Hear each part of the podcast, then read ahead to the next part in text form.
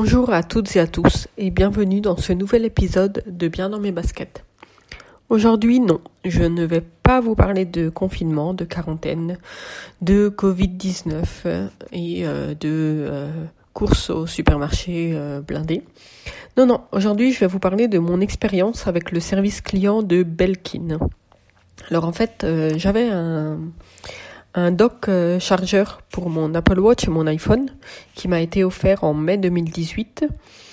Et euh, depuis quelque temps, j'avais des problèmes avec la partie de charge de l'iPhone. C'est-à-dire que l'iPhone se, se, déconnectait du, du Lightning et se reconnectait euh, au bout de quelques, quelques secondes.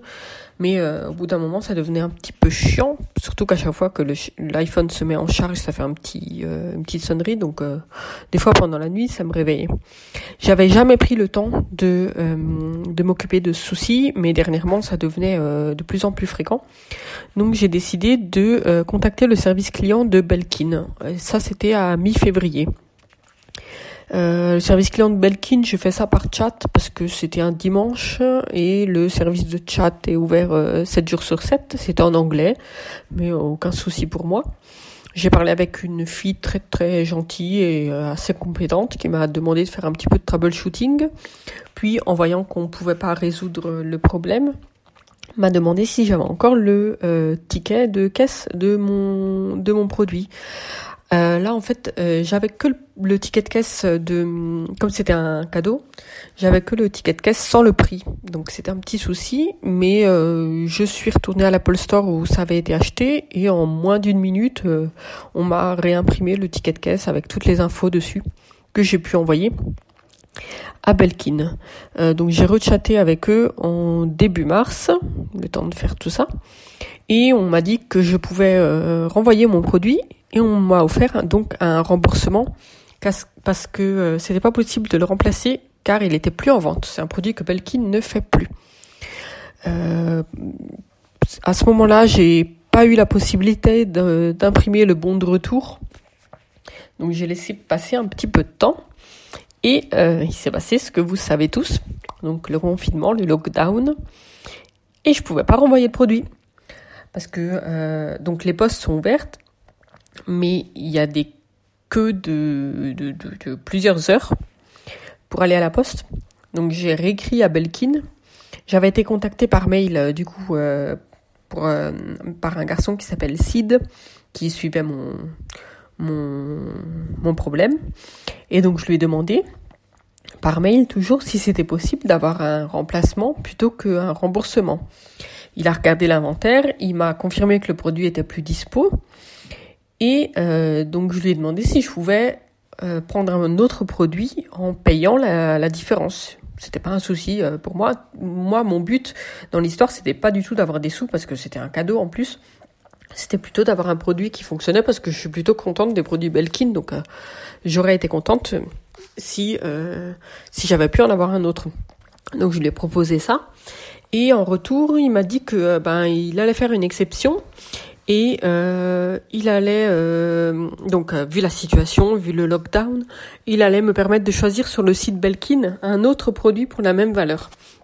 Alors mon, mon chargeur, mon dock, il valait 130 euros, si je me souviens bien. Et donc j'ai regardé un petit peu. Sur le site italien, il n'y a pas le shop. Belkin ne fait pas de vente directe.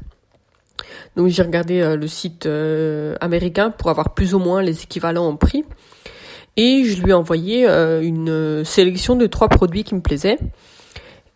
Et euh, comme ça, il aurait pu me dire lesquels étaient dispo en Italie. Euh, le premier choix que j'avais fait, c'était un produit qui, c'est un dock toujours pour iPhone et Apple Watch, mais c'est avec au lieu du Lightning, c'est la partie wireless, sans fil donc et il valait 10 euh, euros de plus que le produit, euh, mon produit original. Mais Sid m'a dit qu'il allait regarder avec son manager si c'était ok pour, euh, pour quand même le, me l'envoyer. Et on a eu l'ok du manager.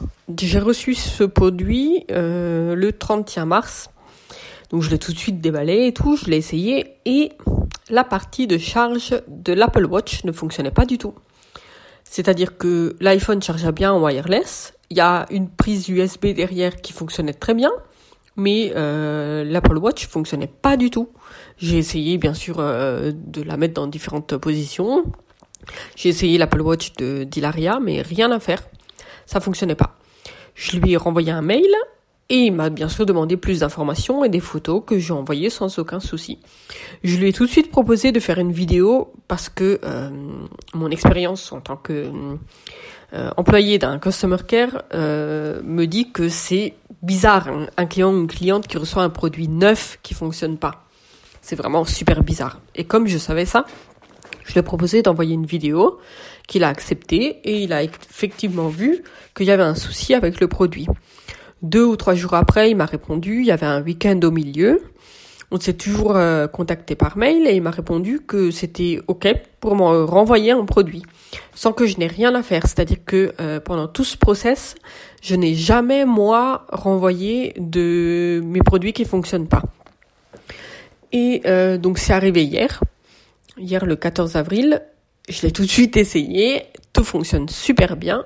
J'ai répondu à Sid que c'était euh, parfaitement fonctionnel.